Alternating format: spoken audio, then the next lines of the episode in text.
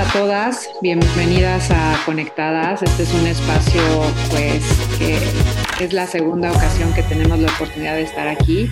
Gracias a todas las que se están uniendo de todas partes, no solamente de México, fuera de México. Les damos ahora sí que la más cordial bienvenida. Y pues bueno, en esta ocasión vamos a iniciar eh, rápidamente para poder aprovechar el tiempo. Para quien no conozca, les presento a Mitch, que está desde nuestra iglesia en Guadalajara. Y también les presento a Lau, que ella está en nuestra iglesia en Colima. Y bueno, pues sin más preámbulo, le cedo la palabra a Mitch y a Lau. Bienvenidas. Bienvenidas, muchas gracias por estar aquí con sus oídos atentos y su corazón también dispuesto. Y bueno, pues se han de preguntar, ¿por qué el sacrificio, no? O sea, ¿por qué este tema? Les quiero platicar brevemente de dónde salió la idea de hablar de esto. Hace poquito una buena amiga que precisamente está aquí entre ustedes me recomendó una plática que así se llama, Sacrificio, de una creyente misionera muy famosa que, que ya murió, que se llama Elizabeth Elliot. No sé si algunos de ustedes conocen la historia de Jim Elliot y unos amigos de él que fueron misioneros en, Ecuador, en, en, una tribu del, que se llaman los Aucas. Y bueno, digamos que para mí Elliot es toda una autoridad para hablar de sacrificio porque pues ella y su marido y toda la, comitiva que estaba ahí, que fue a, esta tribu, pues dejaron todo, dejaron casa, país, comodidades, familia, amigos, iglesia, todo para ir a hablarle, pues ahora sí que unos desconocidos que no sabían ni siquiera si los iban a recibir o no. Y bueno, para no hacer el cuento largo, acaban matando a su marido estos mismos aucas. Y pues eh, digamos que en ese momento parecía que su sacrificio había sido infructuoso, pero obviamente no lo fue. Después se convirtieron la gran mayoría de, ese, de esa tribu y ella y su hija, pues se quedaron a vivir ahí entre ellos difundiendo el Evangelio. Entonces, como les decía, para mí es un gran ejemplo de, de lo que es el sacrificio esta, esta mujer, por eso quería platicarles un poco de ella. Y bueno, su plática está un poco más enfocada al matrimonio, pero aquí el punto es que cuando yo estaba escuchando esa plática, eh, me, me llegó, me tocó muy en particular, porque yo me puse a pensar como una de las razones por las cuales creo que esta sociedad se está desmoronando es porque ya no estamos dispuestos a, hacer sacrificios. ¿Tú qué opinas, Lau? Totalmente, definitivamente el sacrificio pues no nos agrada, yo creo que ya nada más la pura palabra como que no, no es agradable, pero sin embargo el sacrificio es algo inevitable, inevitable porque tarde que temprano vamos a tener que pasar por ahí. A veces hacemos sacrificios involuntarios, otras veces voluntarios, pero finalmente es parte de la vida, es necesario y además lo demanda toda relación. O sea, si tú quieres una relación perdurable, y no solamente estoy hablando de la pareja, sino entre, entre tus hijos, con tus hermanos, con tus amigas, eh, siempre vas a tener que hacer algún tipo de sacrificio. Entonces, las relaciones demandan sacrificio y por lo tanto nosotros tenemos que entender, bueno, si las relaciones son en gran parte la vida, ¿verdad? ¿Qué sería la vida sin relaciones? Eh, pues debemos de asumir el sacrificio como parte de esto.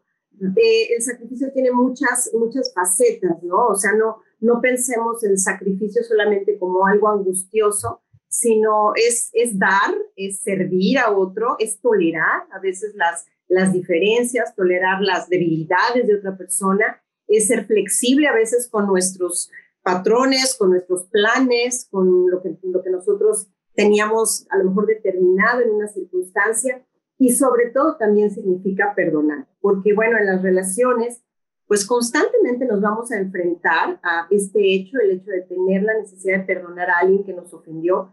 Y si nosotros no sabemos perdonar, no vamos a lograr prosperar en nuestras relaciones. Así es de que definitivamente, como, como decía Mish, esta sociedad está cada vez más eh, enfocada en autocomplacerse, y menos dispuesta a sacrificar. Pues sí, en efecto, como que si tú te fijas, la cultura de hoy promueve el egoísmo, la autocomplacencia, o sea, tristemente, sobre todo tú observas esta generación, digamos, los que ahorita andan en sus 20, 30 y ahora sí que de ahí para abajo, y todo lo quieren cómodo, rápido, sin complicaciones, y la verdad, si tú te pones a analizarlo, pues eso es la antesala del fracaso, ¿no? A mí me llama la atención que platicando con los jóvenes de hoy, de entrada no se quieren casar, ¿no? No quieren compromisos, están muy a gusto eh, trabajando, viajando, eh, de la bomba y cuando mucho con un perro, ¿no? Y pero se llegan a casar, pues no quieren hijos. Como les decía, con el perro tienen suficiente y pues no, ya los hijos ya se les hace muy complicado eso que los pañales, todo lo que implica. Pero bueno, si llegan a querer tener hijos, no los quieren parir. ¿Por qué? Porque pues qué, qué doloroso, también qué complicado eso de que pújele señora, no, no, a mí mejor prográmenme, ábranme la barriga y no me pongan allá a pasar penurias. Bueno, ya que los tienen, no les quieren dar pecho.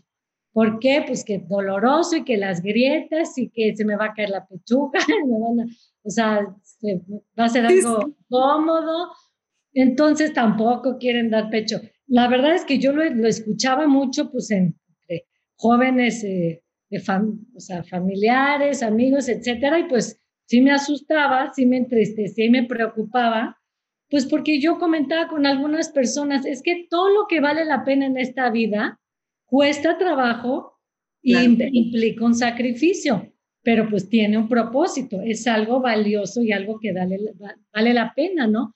Entonces, finalmente tú y yo vemos que el, la falta de sacrificio destruye tu carácter y el mío. El hecho de hacer sacrificios te lleva a fortalecer tu carácter para lograr las metas que te propones. El no tener, el no hacer sacrificios produce relaciones frágiles, como comentaba Laura, genera una sociedad sin compromiso. Y bueno, como muchas otras cosas, que van enfocadas a la destrucción de las familias, de las relaciones y de la sociedad, pues esto es un ataque de Satanás, ¿no?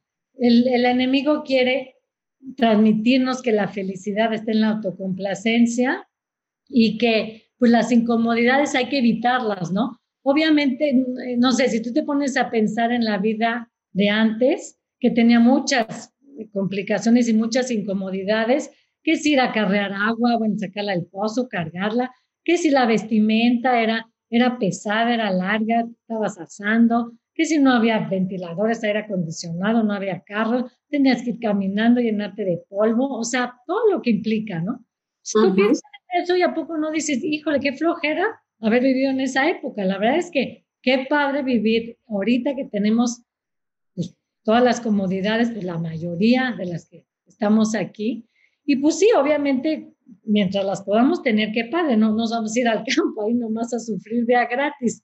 Yo, yo le doy gracias a Dios por esas comodidades que tenemos, pero sí te puedo decir que no estamos acostumbrados a sufrir la mayoría de nosotros como sociedad y tristemente, como te decía, esto deteriora nuestro carácter, ¿no?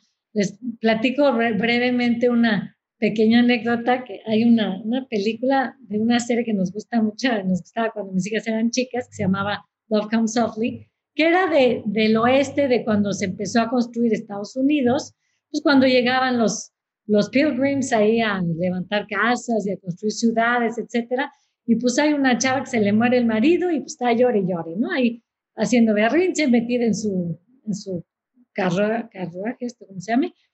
Y llega una amiga y le dice, oye, a ver, salte de ahí y ven al funeral de tu marido y límpiate las lágrimas y no sea chillona, porque le dice, sabes que en esta parte del país no hay lugar para dramas. O sea, todos estamos ocupados, todos estamos trabajando, todos estamos pasando penurias. O sea, a ti se te murió alguien, pero a todos se nos muere gente a cada rato. O sea, y se me quedó súper grabada esa frase que le dice, porque yo me di cuenta como, bueno, ella venía del este, donde sí había ya más comodidades, y pues era como más consentida, ¿no? Entonces, esta chava me acuerdo que, digo, como que le hace énfasis en que la vida es muy corta para estarse tirando ahí al drama y de alguna manera le transmite, aquí todos hacemos sacrificios todos los días, ¿no? Entonces, como que sí me, hizo pensar que a veces las comodidades eh, nos, hasta nos afectan de alguna manera eh, porque nos hacen pues, pensar que, que eso es lo único que vale la pena vivir por todo eso, ¿no? Claro, este, sí, eh, de hecho, em, tristemente, aunque las, las los muchos avances y las muchas comodidades nos han abierto muchas posibilidades muy favorables, también es cierto que ha traído consecuencias eh, pues serias a la sociedad, ¿no? ¿Por qué? Porque desafortunadamente lo que más se ha dañado es el carácter. Eh, nosotros construimos el carácter entendiendo, ¿verdad?, que las cosas demandan un sacrificio. Tú le, tú le enseñas a tus hijos que bueno, si quieren llegar a obtener determinadas cosas, tienen que esforzarse, tienen que trabajar primero y entonces tendrán una recompensa. Pero vivimos en el tiempo del aquí y ahora rapidito y sin esfuerzo, ¿no? Entonces, tristemente, esto está dañando a nuestra sociedad, está dañando los principios y genera resultados tremendos. Uno de ellos es la frustración, porque sin carácter y si tú no sabes pagar un precio por algo que vale la pena, pues no vas a obtener lo que vale la pena. Entonces, la experiencia es frustración. Por otro lado, es la insatisfacción, porque cuando tú quieres cosechar lo que no sembraste, normalmente lo que tiendes a hacer es trampa.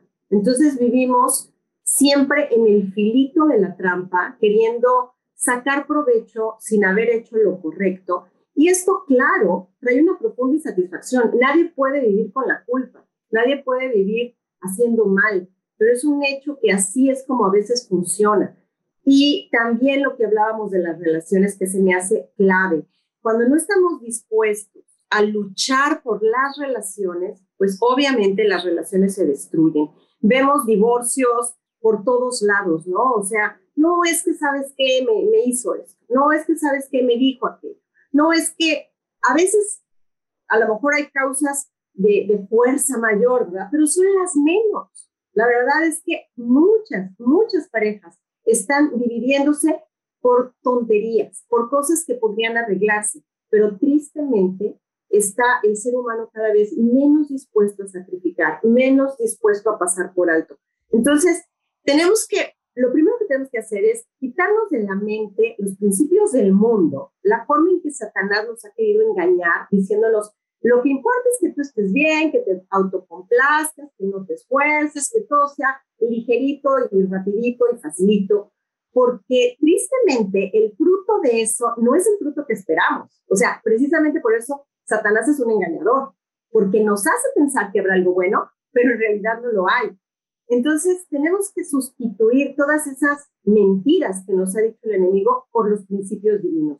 Y en principio, ¿qué nos dice Dios? es más bienaventurado dar que recibir, ¿no? En Hechos 20:35 es un principio. No hay manera de que tú puedas estar contenta, que tú realmente puedas disfrutar la vida si tú no sabes dar. Número dos, la Biblia dice que necesitamos la paciencia. La paciencia es un ingrediente en la vida indispensable, la necesitas en todo. Cuando crías a tus hijos, cuando estás esperando por la persona que Dios quiere traer a tu vida para tener una pareja, eh, el trabajo adecuado, siempre vas a necesitar paciencia. Dice Hebreos 10:36, porque os es necesaria la paciencia para que habiendo hecho la voluntad de Dios, obtengáis la promesa. Entonces, necesitamos la paciencia, saber esperar. Número tres, la ley de la cosecha, que nos expresa Gálatas 6:7 cuando dice, no os engañéis, Dios no puede ser burlado pues todo lo que el hombre sembrare, eso también segará. Entonces, tú y yo tenemos que saber que si queremos tener un fruto, necesitamos el sacrificio de lo que implica esa siembra. A veces esa siembra tarda mucho, a veces hay que estar quitando piedra, abonando la tierra, implica todo un trabajo. Entonces, necesitamos entender que si queremos un fruto, tenemos que primero trabajar en lo que estamos haciendo, incluso en las relaciones. ¿Cuántas veces no hemos oído testimonios hermosos donde el esposo era terrible, ¿verdad? Se portaba de una manera muy equivocada, pero la esposa fue fiel, fue constante, fue eh, un testimonio para él, seguía los principios, se sujetaba y finalmente con su testimonio lo ganó para Cristo, ¿no? Y, hemos visto muchos testimonios de, este, de esta categoría. Eh, otro, otro principio muy importante es que el amor es sufrido. A mí este, este pasaje me, me impacta, el pasaje de, de 1 Corintios 13, porque cuando describe el amor, no lo describe como a lo mejor tú y yo quisiéramos escuchar. No empieza diciendo, el amor es romántico, ¿no? A lo mejor tú y yo quisiéramos oír eso. Pero cuando dice el amor es, lo primero que dice, antes de otra cosa, es sufrido. Así empieza. Entonces, si tú y yo queremos tener una experiencia disfrutable de amor, en principio tenemos que entender que vamos a sufrir, que tenemos que estar dispuestas a sufrir.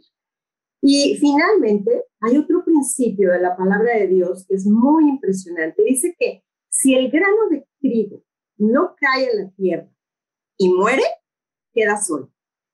Pero si muere, lleva mucho fruto. Y me encanta porque lo que nos está diciendo es, un grano, un grano no es nada así. Tiene que morir para entonces dar el resultado para lo cual Dios lo creó.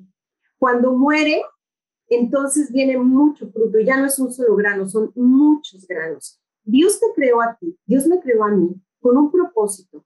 Y ese propósito, cuando se cumple, produce en nuestro corazón una gran satisfacción, un gran gozo. Nadie puede estar contento y satisfecho sin que se cumpla el propósito de Dios en su vida.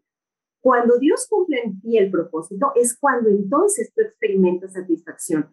Así es de que si tú no estás dispuesto a morir, es decir, a entregar tu vida, entregar tus planes, entonces tampoco vas a tener fruto. Entonces, esto es, esto es algo importante, entender los principios de Dios. Sí, continuando precisamente con lo que dice Dios en la Biblia sobre el sacrificio, fíjense que hay, él dice que hay dos tipos de sacrificios, el vivo y el muerto. Es un sacrificio muerto sería, bueno, de entrada son los sacrificios que Dios abomina. Él usa esa palabra en la Biblia. Son las obras, las mandas, la religiosidad, todo lo que en resumen es sobornar a Dios, ¿no? Ese tipo de sacrificios tú vas a ver en varias, muchas, eh, muchos eh, versículos de la Biblia que no son para nada agradables a Dios y Él los abomina. Y están los sacrificios vivos, que son los que a Él le agradan. Como dicen Romanos 12.1, por consiguiente, hermanos, os ruego por las misericordias de Dios que presentéis vuestros cuerpos como sacrificio vivo, santo, aceptable a Dios, que es vuestro culto racional. Como les decía, el sacrificio que le agrada es el que es vivo, porque volviendo al ejemplo que da Laura de la semilla que cae, muere y da fruto, pues en ese sentido eh, Dios dice que es un tipo de sacrificio vivo. ¿Por qué es santo? ¿Por qué dice que es santo? Bueno, acuérdate que la palabra santo significa apartado para Dios. Cuando tú apartas tu vida para las cosas de Dios, cuando alejas las cosas que sabes que te hacen mal, cuando escoges la obediencia, cuando buscas los caminos de Dios haciendo a un lado los tuyos, pues de alguna manera estás optando por lo santo, ¿no? Aceptable a Dios, bueno, pues debería de ser lógico para ti, para mí como creyentes, pues siempre buscar lo que le agrada, ¿no? Y de esa manera siempre preguntarle o consultar en la Biblia qué es lo que le agrada. Pero bueno, tristemente volviendo a la religiosidad, pues hay miles de, personas, y a lo mejor tú y yo en muchos años de nuestra vida lo hicimos, hacemos sacrificios que él dice que no son para nada agradables, pero como son más fáciles, pues los acabamos haciendo. Y bueno, el, principio es que debemos buscar y procurar lo que sí es aceptable a Dios. ¿Qué quiere decir esta palabrita de que es nuestro culto racional? Creo que esa parte del versículo es la que está un poquito como más indefinida, más, más engañosita, bueno, lo que significa es que, en pocas palabras, es la manera de adorarlo más inteligente. Cuando en Romanos dice que nuestro culto racional se refiere a que tú escojas esa manera de adorarlo porque es la manera que más fruto va a traer, que es la más lógica, la más, pues sí, racional, la que más va de acuerdo a lo, a lo correcto. A eso se refiere culto racional. Y bueno, pues tú, tú cómo ves este tema de, de, de cómo Jesús fue nuestro ejemplo para el sacrificio, Lau. Totalmente, es, justamente ese es el, eh, quizá el foco de, de, toda, de, todo este, de toda esta doctrina que él mismo nos plantea en la palabra, porque él mismo, esa es, ese es su, su forma de, de, enlazarse con nosotros, ¿no? Nosotros sabemos que como pecadores eh, perdimos la relación con Dios, al pecar nos separamos de Dios, pero sin embargo Jesús, eh, en el amor profundo, en el amor eterno, en el amor incondicional que tiene hacia nosotros, lo que hizo fue sacrificarse, o sea, él dio su vida para tener otra vez una relación con nosotros, para restaurar esa relación. Entonces, sin esta palabra sacrificio, la salvación no sería posible. O sea, Dios nos ha dado su propia vida a, través de la cual tú y yo podemos obtener la salvación. Dice este versículo de segunda de Corintios 5, 21, dice que al que no conoció pecado, por nosotros lo hizo pecado para que nosotros fuésemos hechos justicia de Dios en él. Dicho de otra manera, Él tomó nuestro lugar, tomó tu lugar, el mío, y en la cruz del Calvario pagó todos tus pecados, todos mis pecados, para que ni tú ni yo tengamos que ir a pagarlos al infierno. Así que Él sufrió el infierno. Esto es realmente un sacrificio. Y bueno, no digamos el haber dejado su trono, su majestad y venir a enlodarse con nosotros en la tierra, ¿verdad? Eh, pero algo que a mí me encanta es esa revelación que nos da Hebreos 12, eh, donde dice que con el gozo puesto delante de él, sufrió la cruz. Porque, ¿qué había? O sea, ¿cuál era ese gozo puesto delante de él cuando sufrió la cruz? Nosotros. O sea, el, el descubrir a ti y a mí a través de la cruz, saber que tú ibas a salvarte, que yo iba a salvar, que íbamos a poder pasar toda la eternidad juntos, lo hizo valer la pena.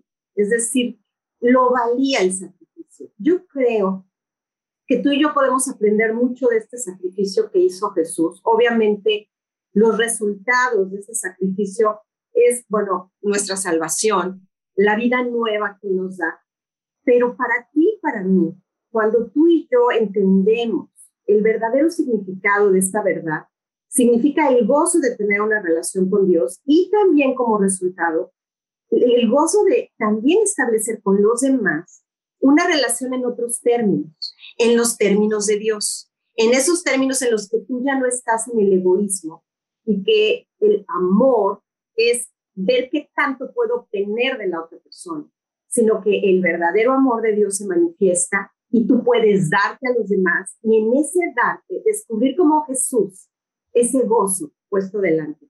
Entonces, qué increíble es esto. Y bueno, no se diga en el matrimonio, mis, ¿verdad? También es otro tema. Sí, de hecho nos gustaría hacer otra plática donde solamente vamos a hablar del sacrificio en el matrimonio, porque bueno, es bastante material como para tocarlo ahorita, nos da para otra plática completa. Solo como conclusión te quiero dejar con la idea de que hay gozo en el sacrificio. Eh, tú, puedes leer a Pablo, por ejemplo, en la prisión, en las condiciones más horribles que te puedas imaginar. Digo, ya quisiera él haber estado en una de las prisiones de ahorita, que de por sí son horribles, pero en ese entonces eran peores. Y tú lo puedes ver gozándose en sacrificarse por el Evangelio. Tú puedes ver a un, David eh, también padeciendo persecución en una cueva, escribiendo pues eh, salmos llenos de gozo. Y pues ese gozo lo puede dar Cristo, pero pues Él lo va a hacer en ti. Si tú le pides que cuando estés teniendo, frente a, a la posibilidad de hacer un sacrificio, frente a la necesidad de hacerlo, Él lo va a hacer en ti y Él te va a producir el gozo. No dejes de hacerlo sin gozo. Y bueno, para terminar, me gustaría decirte una frase de Elizabeth Elliot que dice, es imposible amar profundamente sin sacrificio. Como decía Laura, este, realmente van ligadas íntimamente la palabra amor con la palabra sacrificio. No puedes hablar de una sin hablar de la otra.